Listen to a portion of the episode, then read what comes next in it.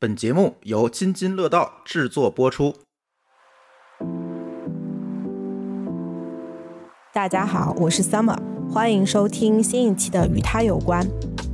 《与他有关》是一档聚焦女性职场、创业、生活方式、自我成长与探索等话题的播客节目，可能是国内首例试图打通线上与线下互动场景的女性播客节目。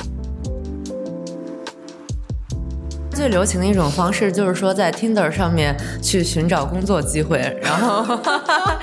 然后在外面上面勾搭对象。他条件那么好，就怎么可能找不到女朋友？然后突然间无意中我们就看到了他的电脑。他打开了一个 Excel 复盘打分，好下头啊！张江那边就是有很多这种 IT 男，他觉得收入比较高，也比较符合他的用户画像，他就租这个房子，甚至还问我借狗。人生要有一些，你要先有一些数据库足够大，漏斗足够多，你才能筛出你的所谓的 Mr. Right 嘛。如果你真的想脱单，你就自己一个人出去玩。gay 蜜是闺蜜脱单路上最大的阻碍。有没有可能大厂的姐妹就是这些事情都很想做，没时间是吧？嗯，或者说累了就想躺着，就是那丝花瓣对吧？他喜欢我，他对对喜欢我，他不喜欢。对，我觉得只要明确一点，就是你喜欢这个人，你去出击，那这段关系里你就掌握了主动权。未来的事情未来再看啊。反倒我们女生就是什么。MBTI 什么类型？我什么星座？我什么血型？我比较吸什么样的？现在的星盘运势，哪颗星星转到哪，会不会对我产生什么影响？我觉得天哪，做女的好累啊！大家好，欢迎收听新一期的《与他有关》。今天这期节目呢，我请到了一些我的互联网大厂的女生朋友。来聊聊一个非常硬核的话题，就是关于互联网大厂的脱单、脱单问题。呃，因为上上一期节目我们请到了一个互联网大厂的产子来聊了一下他的裸辞计划里面，我有特地就是提到了他的有没有情感的脱单的问题，然后就引发了很多姐妹的讨论，说好像互联网大厂的脱单率很低。嗯，然后今天呢，就又请到了我们的返场嘉宾产子来跟我们继续聊聊这个问题。Hello，大家好。其实，呃，刚刚听 Summer 讲说大厂脱单很难，呃，我个人感觉呢，就是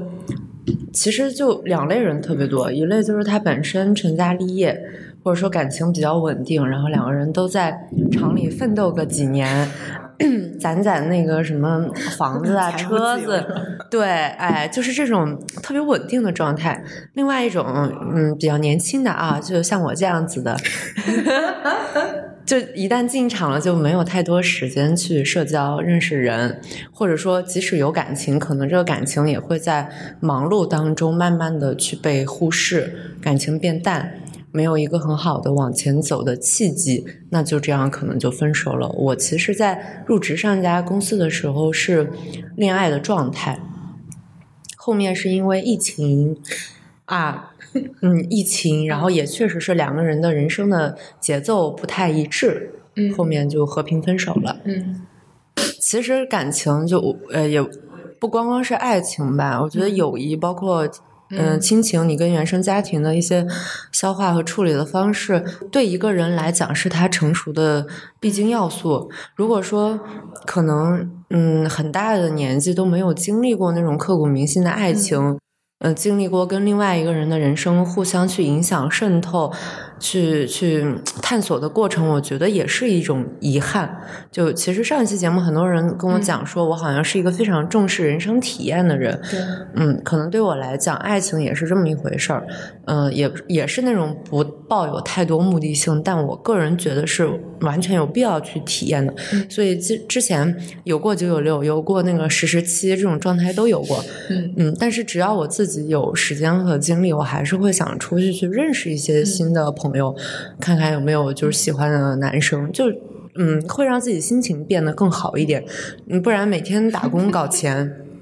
其实挺挺枯燥的吧？那那如果说嗯，其他姐妹她觉得搞钱这个事情是最能让自己觉得是可控和有安全感，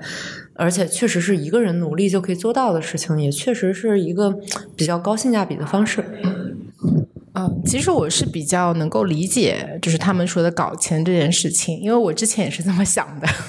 因为我觉得搞钱、搞事业这件事情是相当于那种你自己一旦只要你一个人付出努力，就有点像类似减肥那种，就是只要你用正确的方法，你付出努力、付出时间跟精力，它是一定会有收获的。但是其实爱情这件事情，它是有一些不确定性的因素在里面，就是它会有很大的一个变量，因为你可以控制你自己嘛，那你可能很难去控制，就是或者说你很难找到非常匹配你的那个，它是需要一定的时间去磨合的。所以我觉得，可能从因为大厂的人他非常讲究效率嘛，然后那个姐妹还跟我讲的那个话，原话叫“我喜欢拿结果”。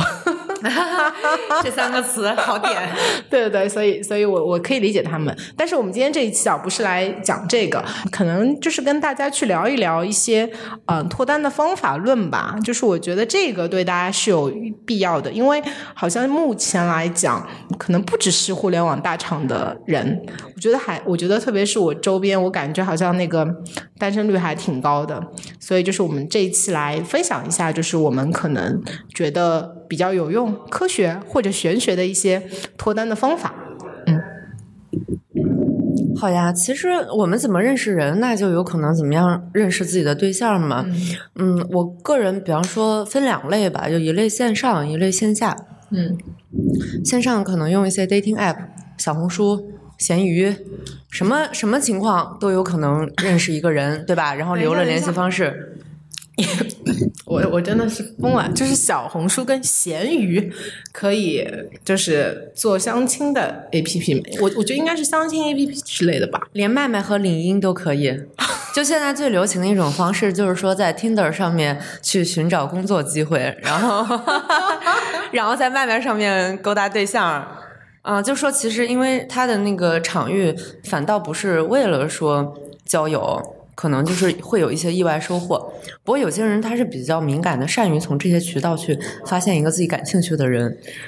交友这个你有什么案例吗？但我个人的一个感觉，比方说我们经常去看演出、看话剧，那你可能会求票、卖票啊，然后这个时候对方如果就是他是同城，他也没必要，现在也不是实体票根儿。对对，你知道以前有实体票根儿，比方我们在北京愚公移山看。嗯，演出的时候，他就会现场说：“哦，今天我也去，但我多一张，或者我朋友不来。然后你到了，你直接给给我打个电话，微信给我打个电话，我就把票给你就好了。”嗯，其实那就是现场取票嘛。现在是电子的话，对方会直接给你一个截屏的二维码或者视频二维码。嗯嗯，但在此之前，有可能说。嗯，也许会留联系方式，但我我个人建议啊，就如果它是涉及到金钱交易，你肯定是要在第三方平台完成。对，但完成之后，比方人家一看说，哦，你也天天干这些事儿，是不是可以加个微信？我觉得是不是排斥这个事情的？还有一种求票，就是大家有很多的那种微信群，可能上影节来了求上影节，然后双年展来了求双年展，然后这个群里的就大家其实都是很文艺的一帮人，对对对，啊，可能现场直接就说我原价出，或者我我几折。出你就现场直接加就好了啊，就群里群里直接加这个人微信，然后你再翻一下朋友圈，发现哦，这个人他他也是做相关工作的，然后也特别有礼貌，人很 nice，甚至你们还有共同好友，他都是一个渠道嘛。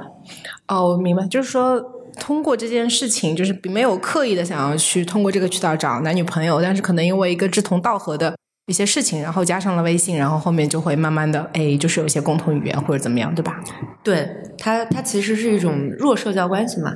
嗯，但是具体说后面怎么发展，可能还是看人努力。我记得以前小红书上面有一个博主，就是那个女生是一个特别频繁 crush 的一个女生，她就是属于那种什么机场见到一个帅哥，她突然就 crush，她就。呃，他就可以用一种方式去跟对方建联，然后可能一起坐飞机也认识一个人了，然后去看演出也认识一个人。他是那种非常勇敢和善于去给异性或者说同性啊，我们不限，就是会释放这种信号让对方接收到，嗯，他就能认识。嗯，这种这种就普遍比较社牛或者是很自信的那种人啊，可能对于大多数人来说，线上还是会用那种陌生人社交 app、dating app，比方说陌陌、探探、Tinder，blue 的热拉什么之类的。好几个我都没有听到过。对我我个人其实唯一一个用过的就是 Tinder，是之前我会出差非常长一段时间，一两个月。那这个时候我身边有两个很好的朋友，就左右夹击，就说：“铲子啊，你去了你不无聊吗？都没有人陪你玩了，你你玩 Tinder，Tinder 质量很高的（括号那是好几年前 啊），说说那个质量很高的，你就约人一块儿出来吃吃饭，听听歌也蛮舒服的啊。我觉得，嗯，说大家不是那么有目的性，质量很好。我说好吧，那那我就。我就当场被他们按头下了一个，下了一个，然后后来到了出差的目的地之后，我就把那个打开了，然后刷了一下，那会儿大概刷一百个人可以右滑五六个，然后 match 三四个，就大概这么一个嗯百分比。但是现在啊，呃，我最近一次玩应该是。将近一年之前，我打开，可能我刷两三百个人，我都没有 match 上，或者我自己不喜欢，就不会优化。嗯，就整体质量下降比较严重。现在好像有很多人会玩那种更新的那种，是不是 Soul 啊？嗯，对，Soul 算是比较新的，不过我没有体验过，比较懒。我也没用过，嗯，对，还有 像很多那种微信小程序去组局，让大家一起去玩飞盘啊、划船啊、登山什么的，躲猫猫，这种也会认识。我我去参加了几次躲猫猫，就这个游戏挺好玩的。我会自己一个人去，就不用非要约一个朋友，因为它很适合 i 人。嗯，就你到那儿，然后教练讲一讲规则，你们就开始玩就行了。你路上总会碰到你的队友，或有一些必要的嗯交流。嗯，每一次都会有人过来加微信，或者说我会有非常欣赏的，觉得他非常聪明的那种选手，就男生女生都有。然后大家加个微信，下次约着一起。我我感觉这里面就是刚刚铲子讲的，好像这两件事情有两个很重要的点。第一个点，我觉得是需要你先打开那个雷达，就说你要去释放这个信号，或者是你要有下意识有这个意识。还有之前上一节也是，就是那个买卖票嘛，我就跟他说，他不是有之前收纸头的吗？我说你直接给我快递过来，然后什么加微信，我说哦也不用了，就这样子。我就感觉好像是是第一点，雷达要打开，否则的话就是可能有。很多这样潜在的机会，但其实你并没有抓住它。也不是说要看我们能不能抓住。搭讪这个事情是非常有技巧的，不是双向，是有技巧。嗯，因为我们在一个场合遇到一个人，你你判断说你们俩就是能不能连上这个 WiFi，很多时候真的要看对方是否聪明。比方说，我经常去蹦迪或者看演出嘛，如果一个人过来就说。你好，可以加个微信吗？你好，可以认识你吗？甚至有的人，你很明显感觉到他喝的有点晕了，或者说，或者说他要出去找他朋友，走的比较快的情况下，他就扫到你一眼，他就要回来认识你，加你微信。那这种人在我看来是很轻浮，而且他没有一个我加他微信的理由。很多人就很聪明，就是我加过的为数不多的人，他他很聪明，他会说：“哎，你拿了。”你你你拿了一把扇子，这个扇子我知道是哪里来的。我刚刚从那个活动来，你也是从那个活动来吗？还是说你是去工作的？你这么一聊，其实你就知道哦，他是做相关工作，或者他有相关的爱好，而且他先找到了一个共同话题，你们先聊两句，他再加个微信，嗯啊，这种是比较好。嗯，其实刚刚铲子教了一个很好的办法嘛，就是说可能不管是现在在收听的男生还是女生，就是都不要非常突兀的去说，哎，我们来加个。微信啊什么的，就会让人有一些防御的感觉。可能就是先找一个共同的话题，然后不要特别的尬或者有目的性，这样反而比较容易有一个 connection，对吧？对。除了刚刚讲的那一点，其实还有第二点，就是呃，你得经常的，像铲子刚刚说，他有去什么各种出去玩游戏啊，或者蹦迪啊什么的，就是还是有一个很重要的点，得先出去嘛，对吧？然后我看你是朋友圈里面经常在那边玩嘛，那你现在其实这边玩你也没有带着这个目的性去，嗯，我从来都没有带着这个目的性，就包括玩 dating app 也是，我只是想要多认识一些人，而且很神奇，就还真的是认识了一些很好的朋友，就没有往谈恋爱的那个方向走，嗯嗯。跟人有关，就有的人他是属于很知道自己喜欢什么样的或者适合什么样的人，他就照着这些标准去找，然后他会采取一个最快速的渠道。嗯，我觉得就是我不适合这种方式。就如果一个人给我的目的性太过明确的话，我会有一种压迫感。嗯，反倒就是就像我的人生一样，就是嗯，就随便随便来我。懂你意思，你的意思就是说相亲这种渠道不太适合你，是吧？就传统的这种。绝对不考虑相亲。如如果说我去相亲，那肯定是因为，就是我相亲的话，有人给我钱。然后相，就我真的有这样的好朋友，真的啊他他可逗，他非常讨厌相亲，但是他去，为什么呢？他每相一次，他家人就给他几千块钱，就是他完成任务一样。然后他家里人也用钱去控制他。用来钱来激励他，对，如果如果有激励，那我可以去，真的。可惜我家里人完全完全不给我张罗这种事儿，你知道吗？也不给钱激励是吧？对，操不来这心。嗯，大厂的女生就是还有一些什么样的其他的方法可以去脱单嘛？其实基本上还挺忙的嘛，嗯，工作压力很大。但是我记得我在大厂的时候。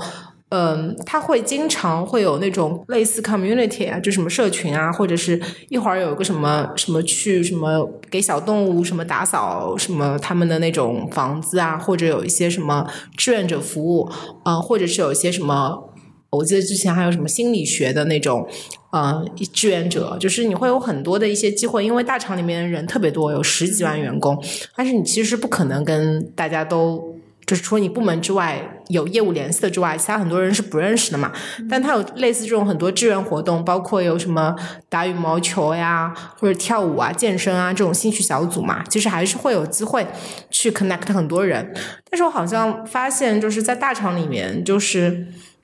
就是内部解解决的那个概率也不是很高，其实我前司的内部的消化的概率还挺高的。是吗？嗯，因为因为本身他不是所有人都单身，然后单身的人里面有一类像我一样，就比较喜欢向外去寻找；有些人他就是还挺适合向内寻找的，尤其是 I 人。啊，就是他，他平时可能周末他不太喜欢出门，嗯嗯，然后他在工作场合就能认识很多的适龄未婚男青年，呃，或者说女青年，大家呃接触时间长了，尤其是还有一些业务往来的话，还蛮容易互相产生好感的。那如果双方的事业都因此更进一步，其实还挺容易产生感情。有好几对我们知道的都是这种，嗯，可能相关部门合作了。后面就在一起了，也有那种什么，嗯，实习生来公司实习，然后结果被总监拿下的这种。他在公司其实是有一种权力不对等的关系，其实要比较警惕职场当中出现这种恋爱，尤其是实习生啊，就是大家一定要保护好自己，不要在实习期间就是搞东搞西，因为一个呃正直的人是不会在你实习期间给你。嗯，就是谈这些事情的啊，就不要相信什么那种霸道总裁怎么样，真的很容易被骗。我曾经也听说过那种，嗯，就是一个一个 leader 跟他的实习生在，就还在实习期间两个人同居了，但是后面又因为疫情和感情不和，把人家女生直接从那个屋子里赶出去了，搞得那个女生就很非常恨他，然后开始跟所有的同事讲说，其实我们是恋爱和同居关系，但是这个渣男现在把我赶出门了，就闹得很难看。嗯，就我我是不倡导这种，就尽量是大家不要有那种非常直接的利害关系和上下级关系，嗯然后这样去认识。嗯，我自己也有参加公司的德扑社，嗯，但是但是但是嗯，蛮多都结婚了。啊嗯，然后未婚的人里面又没有帅哥，就这个是这可能不够聪明吧？这是个概率问题，都很聪明，就是大家都很优秀、很聪明，嗯，就没有很心动的，所以就都是好朋友而已。对，我觉得刚刚铲子讲的那个，我也前面想要提醒就是大家，因为其实嗯，就是很多公司它是那个不太赞同，就是说呃同部门的上下级关系的人。呃，就是说去去谈恋爱，这个这个可能还是会、会有一些问题的。嗯嗯是的，然后我身边有一个女生，蛮厉害的，就她也在大厂刚刚裸辞，但是她是在北京买房，猫狗双全。她老公是她在豆瓣上面找到的，嗯因为她非常清楚，就是一定要在多少岁之前结婚，然后自己适合的人什么样。因为她之前谈过很多类型，有好几个国家的人，嗯，然后有不同的外貌、不同的专业。嗯，他也尝试过很多不靠谱的那种感情。后面他坚定就是说，我要找一个对我特别好的，然后两个人一起去规划人生的。他就写了一个很诚恳的那种交友帖发到豆瓣小组里，就这样找到了他未来的老公。两个人都是那种特靠谱、特踏实，而且两个人在一起之后都是属于那种工资翻倍、发展的更好。哦，嗯，特别适合他。就那个男生，我们几个姐妹一看都觉得是那种很靠谱的、很好的男的，就跟他之前搞得你死我活的那种渣男 不太一样。嗯，说到豆瓣，我前面还想说呢，因为我觉得铲子也是个非常文艺的女生嘛。其实豆瓣是一个非常，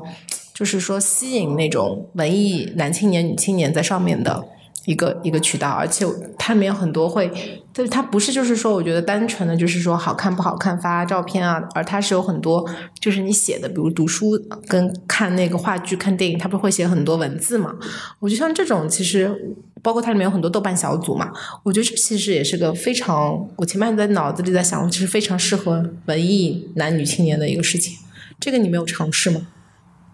我上高中和大学的时候比较经常浏览豆瓣儿，嗯，那个时候会发现有的人的影评或者说他自己的日志、写小说什么的写的特别好，很多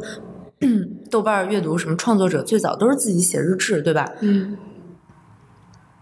嗯，但他我我个人感觉我比较喜欢那种真实的人跟人之间的接触，就是隔着互联网，你可能会很欣赏一个人的才华。我曾经也。这样非常欣赏一个一个人的才华。他当时我是高中的时候知道这个人，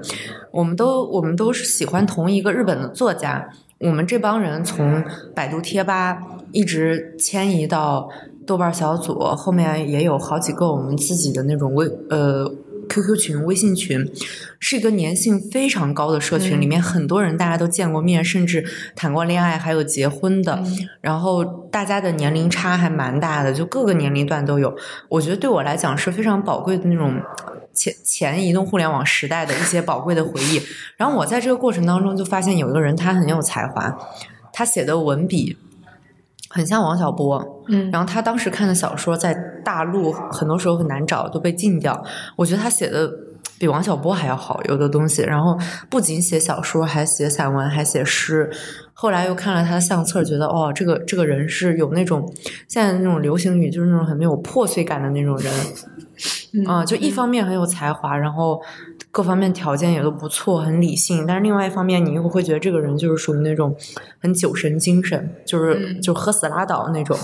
我不，我不，我不想管我明天在哪儿醒来，就我还蛮容易被这种人吸引的。嗯。后面呢，就有有了联系方式之后，就有一搭没一搭的聊吧，聊着聊着，我就觉得我好像是不是喜欢这个人。就很想跟对方继续聊，但是我们两个的年龄差还挺大的，应该是差了八岁左右吧。我现在有点记不清了，差八岁左右。我当时上大学之所以选择在北京，就是因为我当时通过他的一些动态活动轨迹知道他在北京，于是我的志愿我就填了北京，我就去了北京。去了北京之后呢，他跟我讲，他说他换工作了，回老家了。哎，偶像剧都这么拍。对，就是又不是一个人生阶段，年龄差又大，嗯嗯，然后后来也见过面，我发现这个人就是一个非常非常普通的，嗯，中年人，嗯，就当时我大学还没毕业，但是我见到他的时候，我觉得他已经是一个什么，就是在金融公司上班，事事业有成，家境也不错，可能下一步都要计划结婚的那种状态。他后面是想跟我谈恋爱，但是我没有答应。嗯，就是反正暧昧了一段时间。嗯嗯，我经因为因为比较早的去经历这种，我得强调一下，这段感情是从高二到高三一直持续到了大四快毕业，相当于我喜欢了这个人很久。嗯，但都是神交，我没有见过面。嗯，你也不能把它定义为网恋。但是我在见到这个人，同时这个人还表达了对我的喜欢之后，嗯。我觉得我是叶公好龙，我没有那么喜欢他，我只是喜欢他写的东西罢了。但是人在年轻的时候就很容易把这个东西错当成爱情，嗯，所以我从此之后我是不喜欢养电子宠物的，我也不喜我不能接受异地恋的。懂懂懂，嗯，就是有可能当时就是喜欢上的可能是那种像柏拉图式的爱情，是自己想象出来的这些，就是把它变得更加的滤镜更美好了。但其实可能就是还是要线下面对面的这种交往，可能会就是更好一点。嗯，是的，嗯而且感情这个东西不完全取决于一个人的才华和专业能力。嗯我之前听很多播客，嗯，尤其是那种在爱情里面特别上头的那种人，他提到另一半的时候会说他是什么学校的什么什么，他的研究。呃，paper，呃，曾经获了什么什么样的奖？我觉得这样的人对我来讲就是一个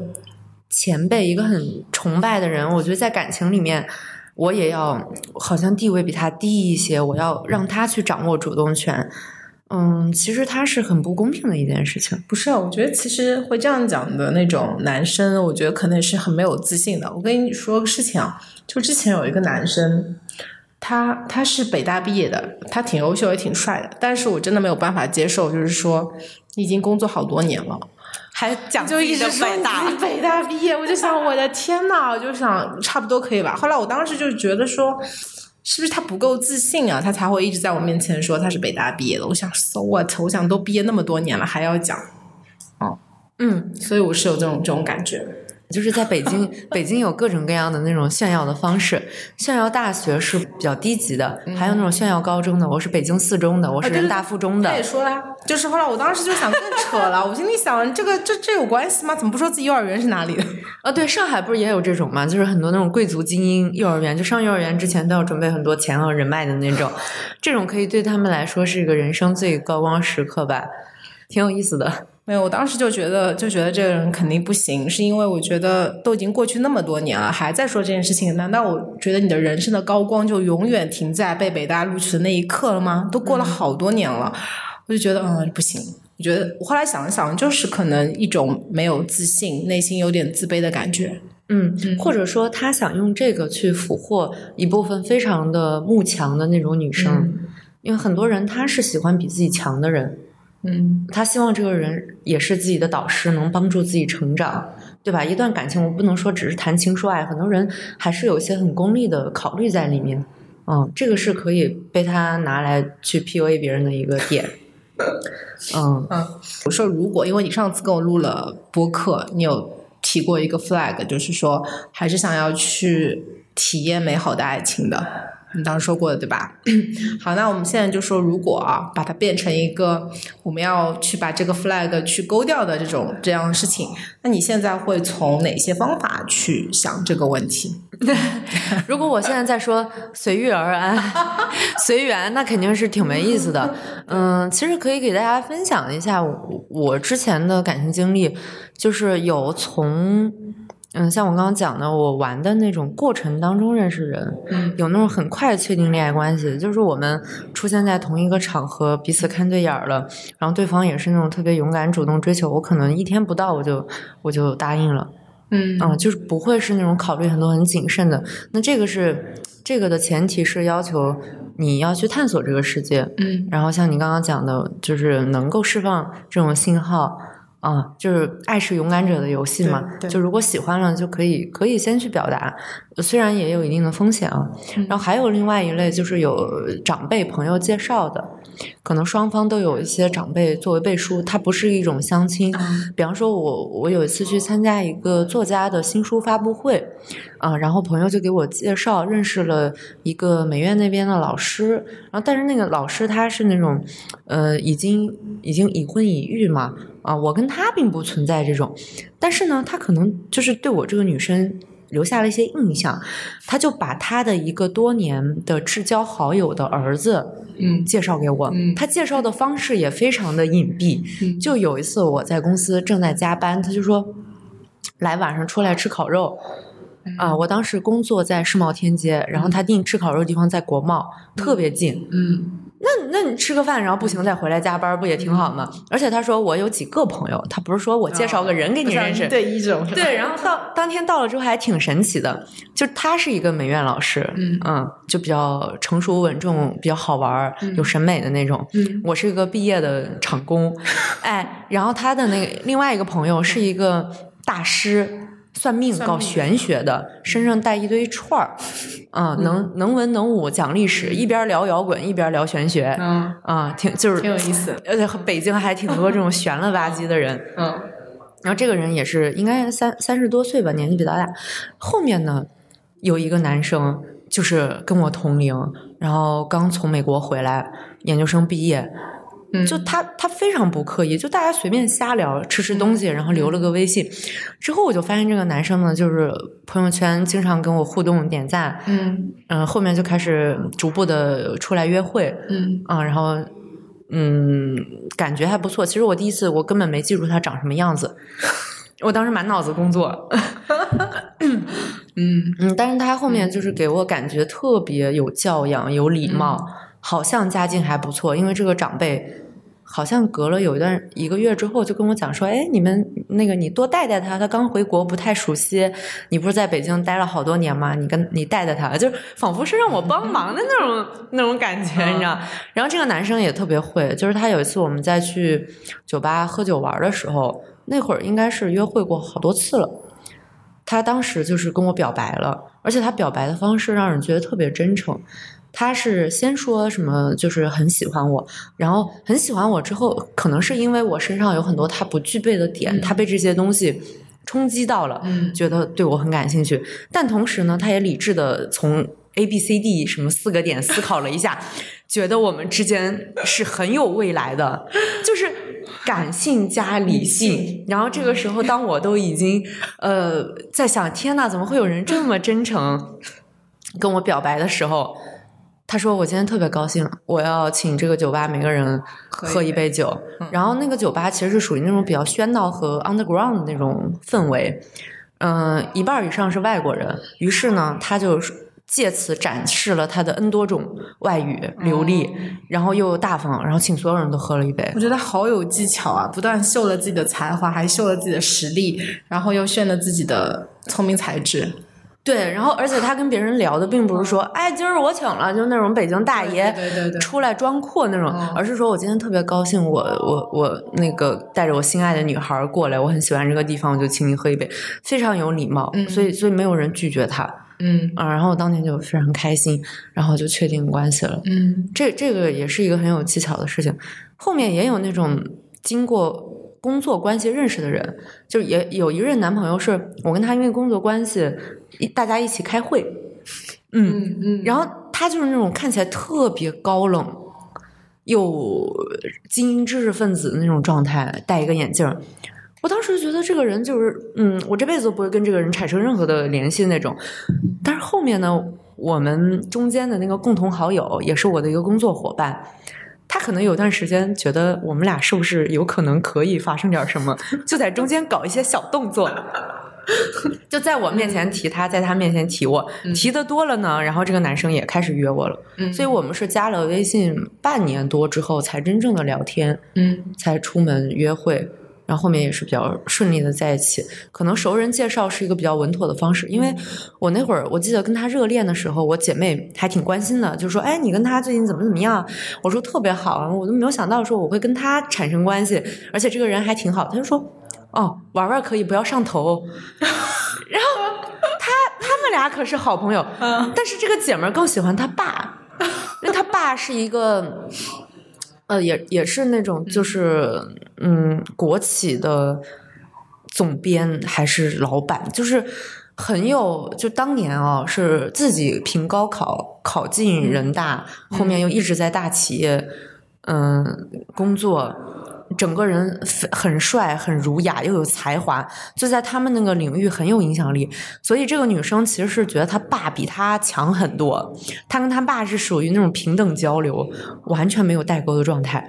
然后于是跟我讲说，他儿子嘛就那样，就玩一玩可以，你真的不要上头，特别搞笑。嗯，挺搞笑的。嗯，你你所以你就是 把你的历任都情感经历都讲完了，对，然后有些有些不重要的就划过，反正反正这种是比较正式的。嗯。不是你刚刚还是在回顾历史啊？我是让你就是着眼现在和未来。就是你刚刚不说那个男生非常理性的给你做了什么什么，你们会在一起什么会未来会非常好的一些规划嘛？那你现在可以给自己做个类似 SWOT 分析，看看自己就是接下去怎么弄嘛？嗯，我觉得感情没有办法做分析。嗯就我曾经看过一个理论，就是应该是美国那边有一个，我不知道是博主还是什么，就是他做过一个短视频，就大概讲的是整个，就他的他对于另一半的要求是什么，列了下来，哪些是必要的，哪些是不必要的。后来他又把整个那个美国那边适龄的呃异性的。呃，画出来，然后这些异性大概以一个什么样的概率和百分比，他可能很擅长数学，他算了一下，说可能符合他要求的人就十几个还是二十几个，我数字有可能不精准啊，回头找找。嗯如果这十几二十个人他不主动出击，可能这一辈子都遇不到。嗯所以他其实是想用这个视频来突出说，大家一定要主动去接触和大概率的去去探索，你才能遇到那个嗯 soul mate，对吧？嗯但是对我来讲，我最大的问题就是我不知道我喜欢什么样的人。嗯就我谈过的或者 date 过的人嗯都很不一样，我没有办法列出这个条件，然后给自己排一个我从什么样的途径去认识。嗯那对我来讲，我能把握住的东西是什么呢？嗯就是打开感官去感受。嗯你你是一个比较比较感性的文艺女青年，我来跟你说说看我身边我认识的真实案例啊，一个男生和一个女生，那个男生是一个嗯长得还挺帅的一个上海男生，然后他工作也很好，他也在国外读那个呃 MBA 留学回来什么的，跟你履历很像哎，没有没有，就是，然后我跟你说，他他是有，我那天他就是无意之间我看了一眼，就是他说什么，他要他一直说他要找女朋友嘛，那我们当时都觉得他条件那么好，就怎么可能找不到女朋友？然后突然间无意中我们就看到了他他的电脑，他打开了一个 Excel，哦，然后大概有几十项，他打开了一个 Excel，但是他条件是挺好的。他打开了自己的 Excel，就是说他觉得他喜欢的女生就是有些框框框怎么样嘛，然后他的一些要求是什么？这是第一个，是他的一些要求，他自己的一些标准。然后第二个 sheet 就是 Excel 的第二个 sheet 是他自己做了一个 tracking form，就是相当于嗯，他去见过哪些女生嘛。他把他们名字都写好，然后各个维度打分，你知道吗？复盘 打分，好下头啊！对然后我们所有人，当时我们几个女生，我看到那个那个表格的时候，我就说，我就说，我觉得你你就要注定单身了，你怎么能用做做我们做咨询做方案的那种那种来的东西来对这个东西？皇帝选妃一确般，对对对对对。当时我们都震惊了，然后我说怎么你怎么可以用这个方式？然后他就很理性，他说他觉得这个方式能够能够找到，就是说他的他的另一半。然后我们当时女就是其他女生跟我的是一样的反应，跟他说你如果你这样子的话，你一定找不到这样的女生。哎，但后来他就是不停的去。在这个 tracking form 里面，就不停的去增加他那个去见过的，他打了分嘛，然后最终 finally 他找到了一个就是各项打分、多个维度打分都符合他那个要求的那个女生。然后，但是他跟他在一起没多久，他后来觉得不行，他说就是不能太就是 strategic thinking，就很理性的去想这个问题，因为他还是觉得有些不行。他后来找了一个，他说不是这个打分里面最高的这个这个这个表格里面，他说是，但是是感觉上最好的。他后来就选择跟他在一起，这是一个非常就是理性的一个男生，他就是这么做的。我我看到那张表，我真的是 终身难忘。嗯，它存在一个悖论，就是我们暂且不提说这样的行为是不是合适的啊，嗯包括打分这个事情，我们暂且不提，也挺无聊的。最关键的就是大家未婚，对吧？嗯，对，未婚的话，你其实不知道未来那个人会是什么模式，然后你现在假想了一个这个人是是大概这些条件，然后你们的相处是什么样，你们的未来会是怎么样？那那不存在呀！你没经历过，你怎么知道这一定是成功的呢？你只是说增加这个概率，或者说，我他他甚至还不如排除法，真的就排除一些自己绝对不能忍受的点，当然也不宜过多啊。嗯那如果全是照着自己想要的点来，你首先他那张表格里面有他要的和他不要的，哦就是非常多，啊，然后再打分。所以最后一定是会打脸嘛。不过没关系，就是他他最后还是找到了，甚至还有一点啊，如果说他真的那么满意这么一个人，嗯，他肯定会非常的重视这个人，甚至说以为这个人就是他所了解的这样。但人是很复杂的，人也是会变化的。他再过几年发现这个人完全不一样，或者说很多时候超出了他的认知，甚至这个人比他段位更高，嗯，那还蛮危险的。因为我觉得他他的那个算法嘛，就是相当于他把所有的一个东西都变成了一个非常固定的一个一个指标嘛，然后但他完全没有考虑自己，就是爱情产生，它可能是靠什么费洛蒙之间的吸引，然后产生了类似多巴胺或者内啡肽这样的元素。它是一个人类迄今为止没有办法搞得太明白的一件事情。对对对，我觉得他可能很难，就是说这么理性的去讲这件事情。他后来自己也跟我们说，他后来觉得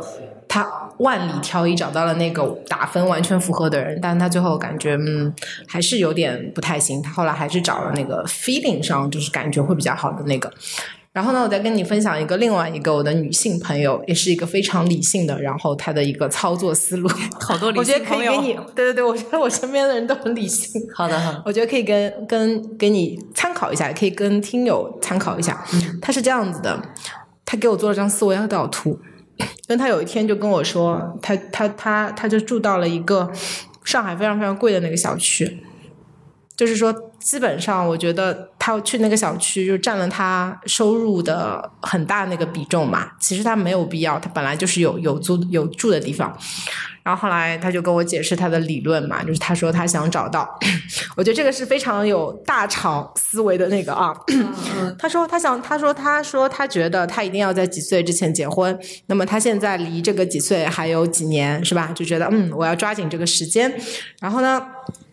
大厂上班不是很忙嘛，然后他也觉得他他他那个公司里的人都已经已婚已育或者未婚的他看不上，或者比他小，他觉得不行。然后呢，他就说他想要的男生也是比较理性的，然后是大厂的，呃，就不需要就是很很浪漫，就是要稍微务实一点，是做老公的那种料嘛。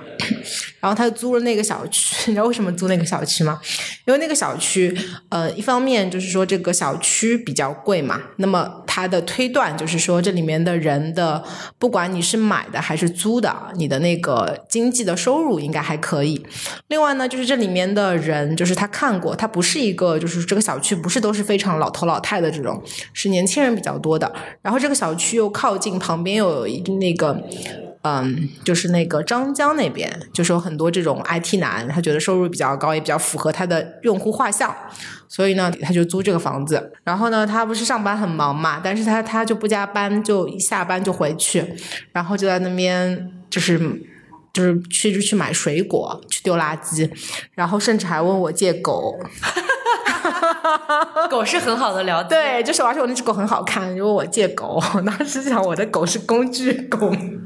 然后就是后来我觉得它就是很有方法跟技巧嘛，然后后来还有就是那个他们小区里面不是会加那种业主群啊或者干什么，他就会去跟人去勾搭，而且就是说他的那种比如丢垃圾啊，他丢垃圾都是都是那种美美的那种化完妆的，哇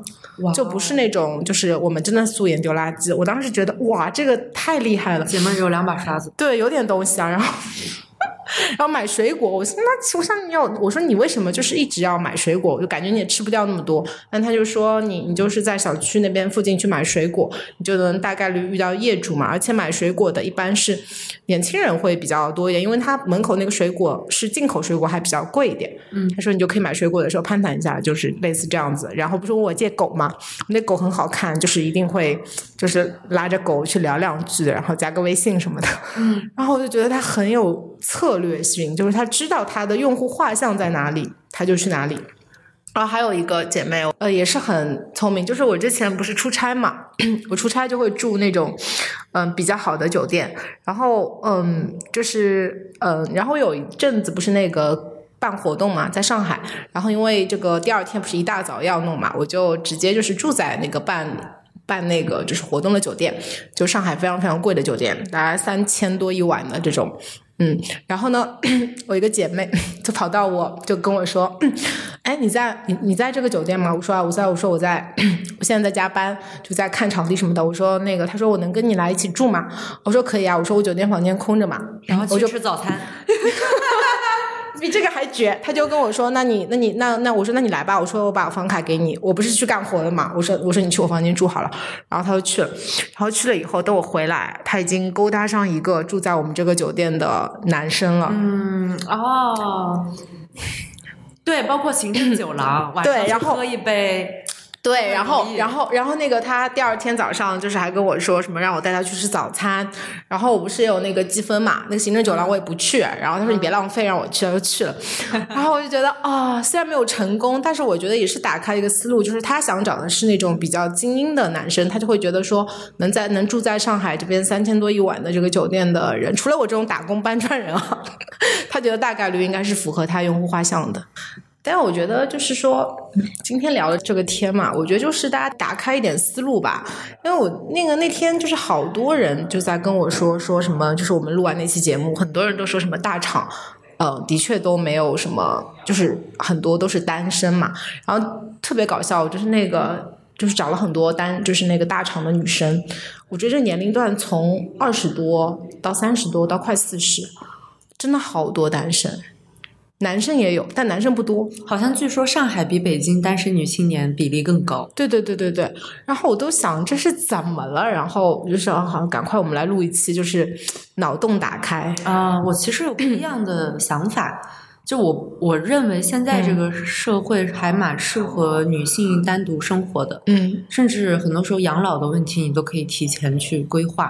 各种保险、嗯或者说资产配置给它弄齐了。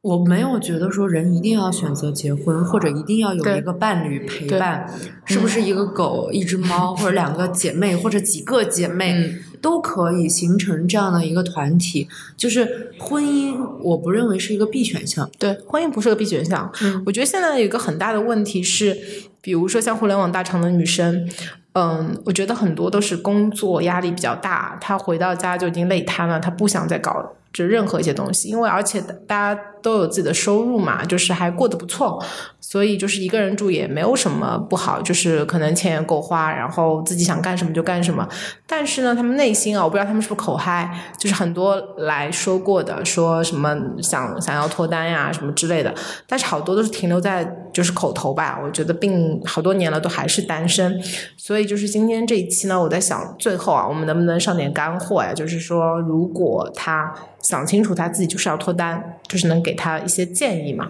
跟他的一些可行性的一些方案吧。就相当于 OK 啊，O 的目标做好了，他后面怎么去展开呢？Summer，你给大家一些建议，毕竟我单身四年了。我一直是相信爱情这件事情的，但是我只是觉得说它是需要一些概率。我当时就觉得说，我当时有一阵子也是在那种大厂上班，也很忙嘛，然后一直飞来飞去，我大概三百多天，有一百多天吧，就差不多一半，我是飞来飞去的。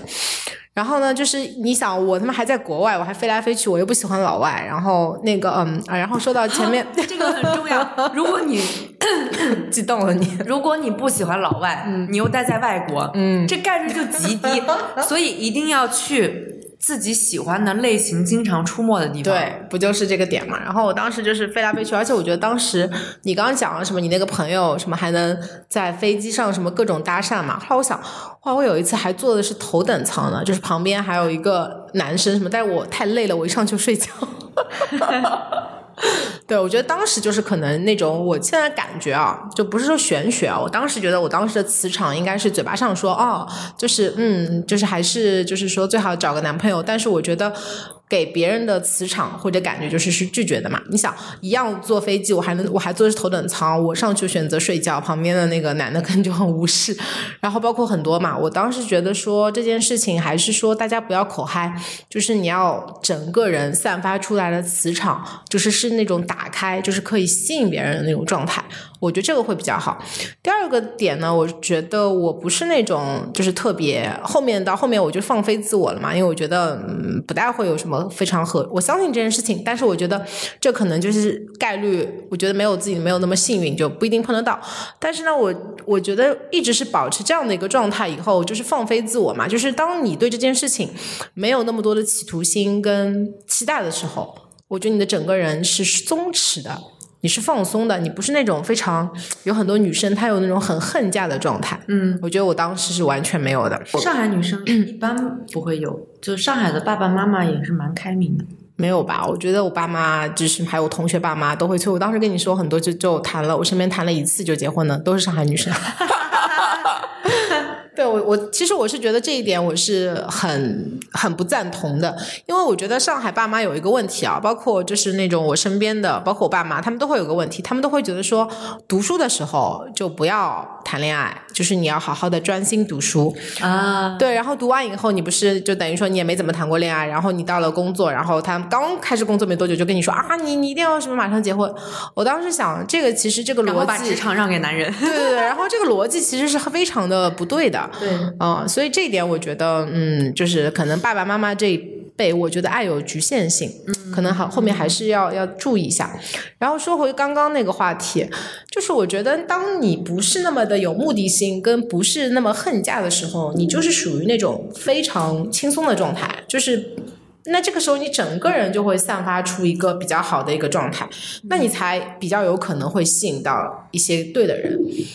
而且恨嫁的人，他肯定是心里有杆秤嘛，还是说我一二三点，我觉得这三点要怎么满足？嗯，他这样去找一个人的时候，他很容易蒙蔽他的双眼，让他忽略一些很要命的问题。嗯，就是这三点都完成特别漂亮，但是有一点就隐隐说不出来哪里怪，但是他他真的会被蒙蔽。是的，就人在投资的时候也会这样，嗯就很多时候危险的信号早就已经散发出来给你了，只是你被欲望蒙蔽了双眼。是的，是的，这样很危险的。对，其实我比较同意铲子前面说的，就是你还是要就是说列一下，就是有些比如说觉得这个。肯定是不行的，先把它做排除法去掉。然后我觉得很多事情还是得通过 现象看本质，就是我们要做有智慧的女生，就是要抓一些很核心的一些事情。我举个例子啊，就比如说有很多。呃，女生在找另一半的时候，她可能，当然，我觉得每个人的情况不一样，每个人条件也都不一样。但是我们很多会说什么，我一定要这个人就是非常有钱，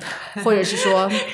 上海是这个画风啊，北京有有有。哎，我跟你说，我前两天不是那个去开会嘛，就朋友圈发过的，就是我去开会，然后不是突然间下一个会还有五分钟嘛，来不及了，我就跑到一个麦当劳，然后。里面都是人，然后就是有一个老头老太相亲，你知道吗？他们那个对话，我跟你说，奔放激烈的程度让我觉得，我当时都惊呆了。然后我我我都不敢开摄像头，然后我就那个等到我发言的时候，言简意赅，就赶快 mute，就是太刺激了。他们就把那个条件就讲得非常的清楚嘛。然后老头老太会说啊，我们到了这个年龄，也没有什么那个其他需求，我们就明晃晃说什么，嗯，说什么你有房子吗？我有房子吗？这个房你有房子是写儿子。名字还是些什么？你一个月什么退休工资多少钱啊？然后怎么怎么样啊？就是说的非常清楚。是我好像看过这样的采访，就甚至他们还会就比方说问说现在是否还能性生活，就会把这个事情明面摆出来。其实可能他们真的见太多了，是在找老伴儿。嗯哦，不是，你知道吗？就是就是我从来没有看到过，就是这种就是年轻人也不不不能不能这么说的吧？我我当时都惊呆了，我想隐隐的透露自己是北大毕业的。我一直觉得上海人是很有边界感的，但那天我在那个那个地方，我都听呆了，就是问的都非常没有边界感，什么什么务实的，对，非常务实，就是你有几套房，然后你你工资多少，然后你你之前那个老伴是离异还是什么？呃，死亡如果是死亡的话，是什么原因？然后怎么怎么样？就问的非常的 detail，然后说啊，然后还会带一句啊，我们这个年龄了，你懂的，就是也没有什么所求，我们总归也聊聊清楚吧，怎么怎么样？我当时就觉得啊，天哪，好吓人啊！但也不能呃，这个只考虑这一个事情。也许有一些老头老太太就是在跳广场舞的时候眉来眼去，讲究感觉；也许有老头就恰恰喜欢上了自己的住家保姆，各种各样的情况都有。啊，我们先不谈老头老太好吗？我们先我们讲回我们自己，我们自己。刚才有讲到一点，就是说你你要排除你绝对不能忍受的事情，嗯不然你很容易被欲望蒙蔽双眼。嗯第二点，我刚刚想到，就是很多人他把一些对方的条件列出来的时候，他考虑的只是这个人拥有什么，嗯但他没有考虑到他们之间的关系和可能性。比方说啊，你刚刚提到的有钱是一点，他有钱，他这钱送你吗？对吧？还有很多人喜欢肌肉男，身材特别好的。OK，他自律，自律给他自由，给了你自由吗？对吧？他天天花好几个小时健身，然后可能异性缘很好，或者模样还不错，嗯但这只是他自律，嗯他会对你有什么样的影响呢？他是否能够让你爱上运动，带着你一起运动呢？对吧？还有就是那种，嗯，事业有所成就的，可能是公司老板，或者说家里有家族企业什么的，这个就更跟你们没有什么关系了。就是很多人喜欢对方的点，都是他是一个所谓优秀的人。但他没有考虑到这个人对你是不是真诚的。打个比方，是不是有很多男的在给你 date 的时候，一直滔滔不绝的讲他自己？他可以把所有的话题带回到他的自他自己，他可以把整个世界的发生的事情带回他自己的方法论。嗯我觉得那样的人对我来讲就是很无趣、很封闭的一个人。嗯嗯嗯，你一定要看这个人能给予你什么，是否对你是感兴趣和真诚的。嗯，我同意你说的这个点。我其实想还想补充一点啊，就是我觉得就是很多女生，就是就是包括的我的姐妹，她们比如说来列这个东西嘛，她会有一些条件，就比如说物质条件啊什么的，我觉得无可厚非。但是我想说的是说，我们其实如果你要真的去谈恋爱，或者你要找伴侣的话，你得知道你自己你自己是个什么什么东西嘛，就是你自己可能。就是我人要对自己有点逼数，你知道吗？就是比如说，你觉得，就是说你你自己就是一个非常就是情绪化或者非常作的一个人，你可能就是需要有一个情绪相对稳定的人来跟你有一个互补，然后他能够包容你。然后另外呢，我觉得就是说，呃，有一些核心的一些东西，它要比就是这个人是不是有钱、是不是有房要重要的多得多。就比如说，这个人他是不是有责任心，他是不是孝顺，他是不是待人真诚，他是不是善良？因为我觉得很重要的一件事情就是，比如说，呃，如果一旦你们要结婚的话，就是如果你动手术什么的，你的那个老公、你的家属他是有签字权的，这个太可怕了。如太可怕了如果你嫁了一个渣男，他不签字或者他干嘛，你就死了。就是因为我觉得我们没有办法选择我们的父母，但是我们是可以选择我们的朋友跟我们的伴侣的。这件事情非常重要。还有包括刚刚铲子说的，就是说如果这人很有钱，他其实不给你啊，就是跟你也没有半毛钱关系。但是你找了一个人，他如果没有那么多钱，但是他可能有可能一个人有十个亿，但他一分钱不给你，但可能有一个人他只有。一千块，他那一千块都给你，我觉得这是完全不同的、不同的两个感觉。不同的体验，对，先去体验再说。对，所以我觉得还是要先去体验。好，刚刚说回体验，就是我刚刚讲的，我觉得还是人生要有一些，你要先有一些数据库足够大，漏斗足够多，你才能筛出你的所谓的 Mr. Right 嘛。不然就像赌博了。对对对，我觉得就是我其实觉得大家可以向铲子学习啊。我觉得铲子虽然他是很无所谓，但是嗯，我看到他朋友圈一直在玩，然后一直都是各种各样那种什么音乐呀，然后你戏吓死我了！剧啊我以为你要说各种小哥哥。没有没有，有小哥哥你没有帅，我不知道。但是我看你什么音乐呀，呃，什么戏剧啊，然后呃出去玩游戏啊，然后密室啊，什么各种嘛，我就觉得就是你还是要多出去跟人接触吧，跟这个真实的世界接触，然后去互动。因为你去你选择去玩的，你去体验的东西都是你感兴趣的，那你们可能会在这里面有一些比较相似的地方。入手，然后再去聊，因为我觉得不可能，世界上也不可能有两片一模一样的树叶嘛。我觉得人可能就是说有一些相似的部分，但也有些不同的地方。我觉得这是一个很有趣的一个化学反应，所以我觉得大家可以去去玩嘛。然后包括我之前，我觉得我可以跟大家分享一下我自己去过的，就是比如说我以前就是年纪轻一点的时候，我 体力还比较好的时候，工作没那么忙的时候，我有去那种户外那种徒步嘛。哦，户外是特别好的、那个真的特。别好，虽然我没有跟那个我去徒步的人人成为那个就是恋人的关系，但是你会知道这里面的人非常的高质量，因为你们要去爬这个山的时候，你是会在那个当中遇到很多困难的，你是在这个里面你能看出这个人的品质，嗯，就是说比如说他那个有有的人可能他就自己闷头的走嘛，但有的人他可能就会看看身边的人，就比如说我们那个都会负重嘛，包很重嘛，就是有的时候有的时候女的还会高估自己的体能，然后就觉得不行，然后有些男生他就会跑过来就说啊，我帮你背这个包，但他可能根本也不是说他为了跟你献殷勤，或者他为了跟你谈恋爱或者干嘛，不是，他就是单纯的觉得说啊，女生就可能不行，那我来帮你背，然后再包括在那个山上，就比如说你要去生火呀什么的，他其实是有一定的那个求生的技能的。女生可能没有，就是我第一次用那个罐子嘛，我都都都都点不着，我想我要饿死了。然后就是男生就是帮你来弄啊什么的，就是然后大家会他会鼓励你嘛，就是说怎么怎么样，我觉得挺好的。而且包括有有些像爬山的时候，因为如果你有些当你的户外徒步经验不是那么。丰富的时候，甚至你鞋子穿的不是特别合适的时候，你是很容易滑下去或者干嘛，是有一定的危险性的。然后有些男生他就会就是来扶你一把，来拉着你嘛。我觉得这个都是那种非常可贵的品质，因为你们并没有任何的。就是说上下级关系啊，或者有他有什么目的性，他只是在其实他只要对你感兴趣，他会力所能及对你好。对对对对对你还可以看出这个男生体力是否好，是否聪明，对对是否善于在人群当中去相处。嗯我之前有过一个跟大家一起去京郊游玩的体验，嗯那个男生也是一起玩的好朋友介绍的，还蛮成熟的一个男生。他在这个过程当中非常的绅士，非常有礼貌，不仅照顾我，还照顾我的闺蜜，嗯嗯、方方面面都考虑到。但是我却在这个过程当中意识到了我们两个非常的不合适，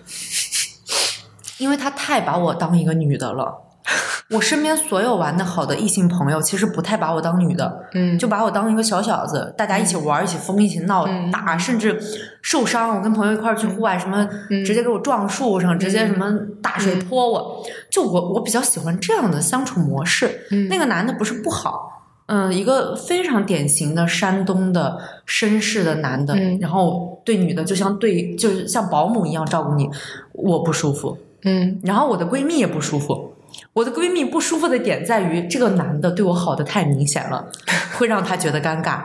就是那个度还是得把握对一下。，比方说，他对我一百分的好，然后他对我闺蜜没有办法一百分，可能是九十五分，嗯然后这五分让我闺蜜感觉到了，她就会更不舒服。嗯，懂懂懂。其实大家一起玩的时候，你尽量忘记你个人的目的性会比较好。对对对很多男的就是，我觉得他还就是太有目的性，这一点让我感到不舒服。对对对对，其实跟女生恨嫁是一样的嘛，就是当你的嗯目的性太强的时候，你就会感觉，我觉得怎么讲呢？我觉得这个词可能叫做就是有种折扣感的感觉。对我就觉得哎，怪怪的，这种差了那么一点儿这种感觉。而且一旦这样的话，没有什么浪漫发生的可能性。嗯，对。是的，然后嗯，那说回这个话题啊，就是比如说那个就是户外徒步啊什么的，就包括我之前还去那个攀岩，我刚刚攀岩完，我之前我之前有一任男朋友就是攀岩认识的，就是我就是我自己在攀岩馆里面爬嘛，然后他在旁边嘛，好像他就是反正我就是用蛮力一下子爬到最高，然后又下来，哇，嗯，我只能爬到一半。我就是一下子蛮力爬上去，然后他们都惊呆了嘛，然后就说啊，你这这这人哪来的呀？这样子。后来他就是跟我就说，但是我觉得他应该是故意的吧，他就会跑过来就跟我说啊，你你我平时没有看到过你啊，就是我说啊，我第一次来，他就说我说跟朋友一起第一次来，然后他们他就跟我说啊，我觉得你爬的挺快的，但是我跟你讲一讲啊，就什么三个点啊怎么作用啊，怎么你可以爬得更轻松一点啊，就之类的，跟我讲这些东西哦，讲完了挺好，我觉得嗯身材还挺好的，最后加了个微信，然后就是，但是比如说从攀岩这件事情加上去的嘛，我觉得也很有智慧啊。他没有一上来就说我要追你啊什么的，他就会跟你说什么，他就觉得你如果你不然会让人误以为是卖卡的，也是目的性明确，他他不他不是教练，他是他也是自己去玩，但他就会跟你就是以攀岩为这个切入点，他会跟你说哦，那你应该很喜欢健身吧，怎么怎么样，然后再跟你说说就是那你不可能就天天去攀岩，不是上班嘛，他就会跟你说什么呃，你吃了什么呀？你发给我看看呀，我从营养学的角度帮你看看你是不是有一些该吃哪，些不能吃，然后你发现他跟你讲的这些，哎，的确能够帮到你的身体健康，不是有更多的话题可以聊嘛？我觉得这个也是一个。挺有意思的一个事情。是的，你多分享几个适合的约会的地点。然后还有就是刚刚那那，我想姐妹肯定会觉得说，呃，像前面讲的这种什么，就是户外的旅行啊，还有攀岩啊这种运动啊，什么就可能比较适合 E 人嘛。那如果是 I 人呢？我觉得 I 人其实他可以就是说。呃，去参加一些什么读书会啊，嗯，还有就是说像那种刚刚铲子提到了豆瓣上啊，什么去写一些东西啊，写些组啊，我觉得更多的是输出一些自己的观点性的东西，我觉得也是可以的。而且 I 人其实要抓住自己为数不多的朋友嘛，嗯，你肯定会有一些艺人朋友，这样艺人朋友帮你介绍是吗？对，我觉得要相信朋友。就很多时候，我们身边的朋友真的都是宝藏。嗯，我是觉得，我给大厂的朋友的一个建议，就是因为大厂很多都是朋友之间都是单身嘛。其实我是比较希望说，大家不要老是单身跟单身的人一起玩，因为你这样子会这个能量就是怎么讲，能量守恒还是怎么样？反正我就感觉，你最好如果你真的想脱单，你就自己一个人出去玩。这还不算什么，我的 gay 蜜不止一次告诉我。Gay 蜜是闺蜜脱单路上最大的阻碍。是啊，我经常我跟她玩的太多之后，她说：“铲子，你你不要再跟我玩。”哎，他没有把你当撩机吗？他是开玩笑，他很他很他很会，就他经常盯上我的男生。就他曾经对着我的前男友垂涎三尺，在他去中途上厕所的时候跟我讲：“铲子，他屁股好翘哦，我好喜欢。”铲子，他有一种禁欲的性感。我就说：“这男的我盯上了。”他说好的，然后，然后 你这个好像很 gay 对吧？就还蛮可爱的。你有没有想过一个问题？你是互联网大厂出来，你应该知道呀。就是比如说两两个人一起去，两个都是单身，看上了一个男的，女的之间心里又很复杂。我觉得没必要啊，就是你就完全自己一个人去探索就好了。哪个男的这么香啊？同时让姐妹两个相中，我目前没有碰到过这种情况，真的没有啊。但是因为我也比较少有这种感觉，嗯，甚至我曾经有过约会过的男生，但是我们明确不会发生什么，后面大家也各自谈过恋爱的情况下，我发现我的姐妹还蛮喜欢他或者对他感兴趣，我会有意无意的组个局，嗯，搞得气氛浪漫一点，给他们一些空间。后来发现，哎，真的两个人就发生了些什么，有一些可能性了，嗯，我还蛮。嗯，喜欢去撮合，因为我我能感觉到我身边有很多小天使也撮合过我，所以我也还蛮鼓励对方。比方说你勇敢一点，然后两个人各捣鼓一下那种，说不定就成了。对对对，就因为艺人很能整活儿，你知道吗？如果都是 I 人出对，I 人真的没办法，I 人多找艺人，但是我觉得 I 人也可以啊。哦，我跟大家讲一个案例吧，我之前有一次我读了那个。就是心理咨询那个二级证书嘛，然后我就觉得啊，我我持证上岗了，我就觉得我专业了。然后，但是我其实并不去做心理咨询，我还是在大厂上班。你可以假装自己是个塔罗师，这样会有更多的妹子来找你。然后，然后那个有一次就是就是举办了上海举办了一个什么，有读一本书嘛，就是心理学的嘛。呃，叫《爱会伤为何爱会呃家会伤人》是吗？就武志红老师那本书很有名嘛。然后我当时就说，嗯，我刚学成归来，我说我去一下吧。然后我就去一下，人好多妹子，就是，然后就是，就是我觉得他们就是就是读书会是很容易，就是看你，你就是跟这个人的水平有关系，你知道吗？就是我旁边人讲着讲着就开始哭了嘛，全场开始哭了，我就不停的递纸巾，你知道吗？然后后来我实在忍不住了，我就站起来就说了说我的这个想法嘛，就是惊世骇俗，你知道吗？就讲完全场都震惊了，然后很沸腾嘛。然后当时里面就有一个男生，这男生长得很像冯绍峰。哦，但是是抑郁版的冯绍峰，就是我觉得就是心就是心情那种就是忧郁的这种类型。然后呢，你知道吗？就是因为我我跟他如果在路上啊或者干嘛，绝对不可能就是要干就会加微信或者干嘛。但那天我就讲完这个惊世骇俗这种讲话，我当时就觉得嗯，这个这个读书会我再也不来了这种感觉。然后他跑过来加我微信。嗯，然后后来就跟我约出去什么吃饭啊什么的，但是啊，就是我真是觉得说，长得帅的男的为什么都那么都那么忧郁啊？我就后来我觉得这这说的，我就喜欢长得帅的搞笑男，我不喜欢所有那种就是特别 emo 啊、神神叨叨的呀，然后天天说自怜那种男的。我跟你说，我真的是，我真的是觉得。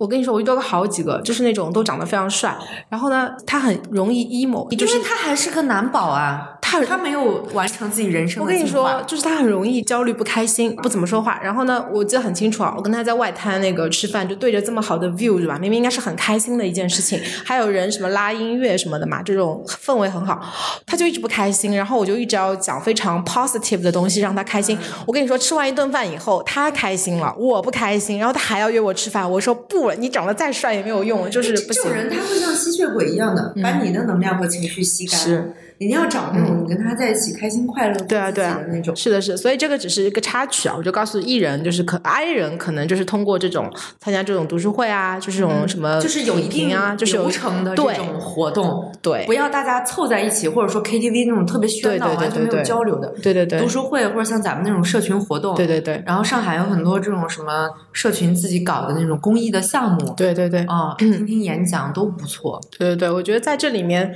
还是可以遇到的。去看脱口秀这种，就是别人在输出，但是你们可以交流一下，有的时候可能也会遇到比较合适的人。嗯哎，这个真的特别准。就我曾经有两个男生，就是一开始感觉都不错，但是后面我带他们一起去看演出哈，嗯，我就发现观念不一致了，开始观念不一致。有一个人呢，他看完演出之后，仿佛可以写一篇小作文儿，嗯就在我看来太认真、太学术，嗯，但不够快乐。懂而且我会经过他的这个就很老板思维，你知道吗？嗯就我我我过去看演出，我可能也不是说那种特别什么啊，只会说牛逼那种，但大家在一起比较有梗，比较开心。嗯他是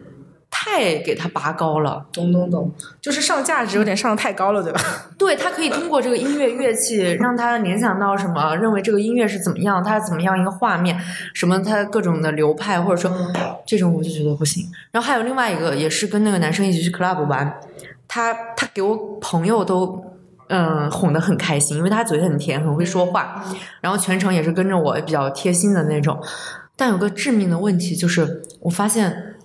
他们没有办法真正的投入到这个场域当中。他可以跟着我去体验，因为我曾经谈过这样的恋爱，嗯对方一开始对你很感兴趣，他可以跟着你一起去接触所有的这你喜欢的这种亚文化的东西，但他进入不了，嗯，不是什么，就是可能大家的背景太不一样了。我觉得他可能只是因为想要陪伴一下你，因为有这样独处的时间，但并可能他并不是发自内心的喜欢。对，对他说说说白了，他在他在迁就我，对对对，还是要找一个同频。所以我说还是要找那些你去的活动嘛，这些你去的你肯定是你喜欢的事情，然后正好在你这个喜欢的里面，你可以去碰到什么的，就比如说像那种又能提升自己的，就比如说什么演讲俱乐部啊这种，或者去戏剧工作坊呀，就是你可以在这里面去。碰嘛，就是本来你就喜欢，你看看有没有跟你同频的，可能长得还不错的男生，也有没有可能大厂的姐妹就是这些事情都很想做，没时间是吧？嗯，或者说累了就想躺着，有可能，嗯就公司内部蛮合适的，只是我自己没有办法接受办公室恋情。我觉得公司内部不合适啊。我给你举个例子啊，这啊、我只能说宇宙大厂吧。嗯，宇宙大厂里面的那种年轻人多多呀，不是，就是可能我觉得有点太年轻了吧，就看着就挺幼稚的。然后比较还可以的，基本上都戴戒指，都已经结婚了。所以我觉得留给姐妹中留给姐妹的机会不是特别多，太幼稚，就是年纪偏小。年纪偏小。宇宙大厂里面的年纪都比较偏小。但他们对于彼此来讲是同龄啊，没有啊，没有可以是互相不是，。就是他们差不多，但是明显就是女生会觉得，就是我里面的女生同事会觉得他们比他们更成熟，就是女生会觉得哦本身女性就会就会比男生更成熟一点嘛。然后他们其实更加喜欢的是然后宇宙大厂的适龄男青年又成熟的，那绝对是香饽饽了。对啊，就是很多都已经结婚生娃了宇宙。大厂的人根本不愁找不着对象，对对对，都很聪明，嗯，但是宇宙大厂也会有一些优越感。不是，我觉得这个男生，就是我收到过好几次，就是有有那种我不认识的女生就给我发小红书私信，还有发微博私信，就说就说宇宙大厂的某个男生把他的工号名字都写出来，把他们的经历都写出来，截图什么给我看，说什么渣呀、什么出轨啊、什么之类的，哦然后就是可精彩了。后来我当时想，我都不认识这个人，宇宙大厂有十万个员工呢，我他妈都不认识，为什么给我？然后我就觉得很奇怪。后来我就发现是这个女生，我觉得有点也太疯狂了。就是她只要在小红书上看到，就是你这里面好像感觉你是宇宙大厂的员工，她就会给你发。嗯，然后不止我收到，我好几个同事也收到了，然后我就觉得哇，这也太疯狂了。但是因为它有图有真相，你知道吗？就是小作文一样的，然后包括她就给你很多截图嘛。它是类似于像互信息的那个互助，怕大家被骗或者怎么样吗？不是，他就是他就是告诉你这个事情，然后他会最后加一句什么，希望不要你们帮我宣传一下，然后不要再有更多的人被骗啊什么的。在我看来，其实就是个分手嘛。但是他的被骗并不是真正意义上的就是违法啊，或者不是不是不是，就是就是谈恋爱，就是谈恋爱。他可能就是觉得他同时跟别人劈腿啦，或者干嘛啊什么之类的。就是我不是很喜欢听别人的八卦啊什么之类的。然后就是，但是我收到我在我真的收到过好几次，嗯不同的人名字工号都有。然后我们还去系统查，的确有这个人，我觉得哇啊，这个说回来啊，就是我觉得，嗯，就是反正就是大家那个在交往的时候，还是得擦亮眼睛吧，嗯。嗯然后你，然后我想想看，还有什么更加传统的啊、对，还有一个我觉得可以推荐给互联网大厂的姐妹们的一个方式吧。就我之前就是那种，因为互联网大厂的人都比较务实，比较上进，比较爱学习嘛。其实我觉得大家可以去参加一些那种以学习为为呃主要目的的一些活动。呃，或者是一些课程，就比如说像嗯、得到呀，呃像樊登啊，樊登读书，还有像呃那个李善友的一个什么创业营啊什么之类的，这里面就是可能能够找到跟你同频的人，因为大家都是比较关注自己的职业发展，还有嗯、创业之类的东西。嗯，嗯，没错。我觉得这是可能可以跳出自己就是工作啊之后的这些东西吧。其实就是要求你自己是一个比较有趣和有内容的人。嗯很多人他们的约会真的就是每次都是吃饭、看电影、回家睡觉，嗯，我觉得那种就很窒息。我觉得一开始不要看电影吧。我觉得一开始，如果你看电影，想如果电影两个小时或者三个小时，你们两个基本上是没有交流的。嗯然后就是有可能啊，我就跟你就是比如说看电影还得选那个片子嘛，不要乱选。我觉得之前有一个男生就约我去看那个诺兰的那个电影嘛，不是很烧脑嘛。嗯然后看完以后，我其实有有一些就是说是是 get 不到的嘛，因为他其实是你要对这个非常了解，你要做过功课嘛。然后我就出来就随口问了两句，因为我当时想是他约我的，他肯定做过功课吧。我也我也想我给你一个机会来 show off 你的你的,、哎呦你的功课吧，result 对吧？我还觉得你好贴心我还觉得我好贴心，我靠！然后他他说不出来，然后他的认知比我还低，我当时觉得，哎，这啥呀？这种就不聪明这种。对，所以就是一些小的 tips 吧。嗯，然后我觉得实在就是，如果就是大家真的就是对脱单这件事情会比较焦虑的话，我觉得其实也不妨可以试试看，像前面铲子说的，比如说是用一些 A P P 去看一看，或者说非常传统的，比如说像上海有很多，嗯，就是什么海归回来以后他们做的一些什么。呃，相亲交友活动，那比如说是是，比如说他们会，比如说分成，比如说你是什么学什么，比如说都是去美国留学回来的，就是这种相亲啊，或者是说啊都是上海人啊，或者都是互联网大厂啊，会分一些主题嘛，那你或者分年龄段，你可以去参加一些这样的单身交友活动。虽然我觉得会比较尬吧，但是就是可以扫一下，就看一下，这样子我觉得可能也能够帮到大家。嗯，他们可能真的是口嗨，哪有哪有认识不到的人呢？哎，我觉得不是每个人都像你这样子的。我打个比方啊，嗯就是如果像你讲的，他在大厂工作那么忙，嗯他其实也没有什么精力和条件去谈恋爱，说明现在谈恋爱就不在他人生最重要的那个序列里面。那可能就是这几年他就觉得先搞到钱再说嘛，抓住自己能抓住的。如果说有女生想谈恋爱，我不信他认识不到人，他肯定能认识人。是不是就像就像要有多几个 channel 嘛，是个有效的 channel 跟精准营销嘛，就从 marketing 角度来讲是一样嘛。你把自己当成一个品牌或者一个产品，嗯就是说你去包装，你至少要让别人知道，在茫茫的一堆人海里面，你要有一些你自己的一些定位嘛。就是我觉得这个自己对自己的认知要清楚啊。然后你可能喜欢的人，他就是一个用户画像嘛。然后你要把自己就是在不同的 channel 去 touch 到这些精准的用户嘛。我靠，我怎么讲的？我怎么讲的这么像工作呀？对，很工作，你知道为什么吗？就是这好像要求我们自己还需要做挺多事情的。对啊，认识完完善自身、生活丰富，这些都没有错。嗯，但是就还是涉及到这个大大环境问题。嗯，那很多男的他就也不想谈恋爱，也不追人，然后天天当宅男、玩游戏。嗯，那怎么办呢？就本身也没有那么多适龄单身男青年，我觉得就大家也也甭着急，也甭焦虑。嗯，然后想找，那你遇到了，你多释放那个信号，也没有必要做太多的准备。就我觉得女性做的准备已经够多了，让男的多做做准备吧。多读点书，多打扮打扮自己。上海男青年是走在前线的啊，还不错。嗯北方普遍粗糙。嗯，我觉得今天铲子是给了很多的一些一些想法吧，但是我觉得其实也不用特别焦虑。但是我觉得如果在这个有时间或者说有机会的情况下，不要口嗨，还是要自己勇敢的，就是去把握一些一些机会，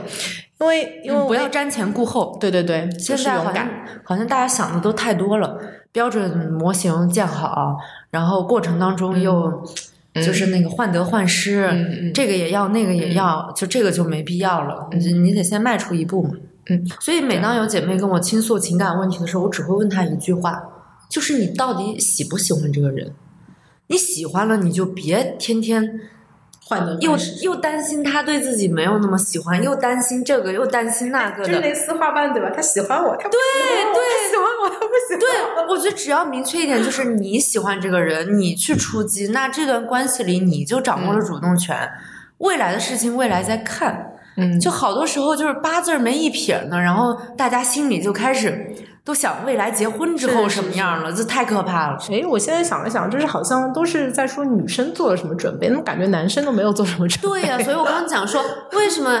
首先男的哥们儿之间其实不太喜欢聊感情，不聊。他们就聊他们喜欢的什么天篮球啊、嗯运动啊，游戏啊看对游戏这种东西，哎，就他们有自己的世界啊。如果不需要做爱的话，他可能跟几个兄弟啊玩的更开心，是吧？然后呢，他们觉得啊，我大老爷们就这么糙，我就就这几件衣服就够了，我只要赚钱，我只要买房子，我嗯我我差不多该有都有了啊。反倒我们女生就是什么 MBTI 什么类型，我什么星座，我什么血型，我比较吸什么样的，现在的星盘运势嗯哪颗星星转到哪，会不会对我产生什么影响？我觉得天呐，做女的好累啊！嗯，真的，的确是少苛责自己，多辱骂别人，对多对男的提一些要求，然后碰到那种傻逼男的就该怼怼啊。但是碰到好的，咱们就是说要拿下，要自信一点。嗯，对我真的觉得，其实大家都自信一点。我觉得，我觉得现在女生就是，嗯，就是非常的不敢，你知道吗？就是我前两天我前两天就是有一个女生，然后她在婚礼上，她看上了一个男生，然后呢，这个男生长得挺帅的，然后是博士啊什么的，然后她就。她就跑过来，因为我认识这个男生嘛，他跑过来试探我，就来问我啊什么什么的。我当时就想，他的你喜欢你就你就自己加个微信啊，或者你就你就跟人表现出来嘛。你你这样子，你这样子对方也没感受到，然后你来跟我讲，我心里想，你都那么大了，难道我去帮你传达吗？就会很奇怪。对啊，所以大家还勇敢一点。其实很多人他没有这方面的学习和教育，就是咱们大学没有太多那种通识课程，没有所谓的这种恋爱课，然后市面上其实有很多的恋爱课、心理学的课，大家可以去看一看啊。比方说所谓的经常遇渣男的，遇到什么海王的，或者说自己老是逃脱不出某一种情感模式的，都可以去搜一下靠谱的大学的教授讲的课，都很便宜，对去听一听。对，我觉得可能就是非常玄学的，我们就算了。但是我觉得有些是基于心理学的那种，我觉得是有的。比如说你的第一印象啊，就是第一印象很重要，或者还有就是说有一个心锚的一个时刻，就是比如说你们共同经历了一件很危险的事情，然后你突然之间就会怎么样？就是我觉得，嗯，就是有类似一些科学依据的东西，咱可以看一看，学习一下。嗯嗯，其实大厂女青年，哎，不差这些学习的能力，对吧？嗯，不差，只是她没有把精力放在这些地方。我身边有挺多那种，嗯嗯，所谓的平平无奇的恋爱小天才，真的，他们就是会把精力放在这儿，就是人的人在每某、嗯每一个方面的投入，其实都是会有一些看得见的回报的。嗯你如果内心没有在这方面有任何的准备和努力，那你等着天上掉馅饼掉不下来的。嗯，但是努力再多，还也还有个运气的成分，还有个大数据、社会环境的成分。嗯，我其实这这一次也很想录这一期的另外一个原因，是因为现在大厂不是很多都在裁员嘛，就是我身边还有蛮多的人，他们就是可能就是被裁了嘛，然后。有很多，我觉得，因为我读过心理学，是这样的，因为人是需要有社会支撑体系的。嗯，那你想，很多就是我身边的这种，他可能就是背井离乡来到上海，然后在大厂里面干的挺好的，然后现在突然之间裁员了，然后他可能之前更过多的精力是放在工作上的，所以他的。就是单身挺多年，然后他没有感情的一些寄托嘛，然后我就觉得这样子其实，嗯，在出现了人生一些比较比较就是怎么讲 up and down 的一些时刻，我觉得如果有有一个就是他真正喜欢的人或者男朋友啊，或者是伴侣啊，我觉得可能会对他走出这段这种比较不太好的情绪会有一些鼓励和帮助，所以我也是非常希望说大家能够遇到真爱吧。好，那这一期就到这里吧，也非常谢谢铲子，拜拜。感谢您收听本期节目。本期播客节目由津津乐道制作播出。你也可以在我们的官网 d a o 点 f m 找到我们的更多内容作品。如果您喜欢我们的节目，欢迎在微信、微博、朋友圈等社交媒体转发分享。您的分享对我们而言十分重要。如果您希望与我们互动，可以关注我们的微信公众号“津津乐道播客”，天津的津，欢乐的乐，道路的道。在关注后按提示操作即可加入我们的听友社群。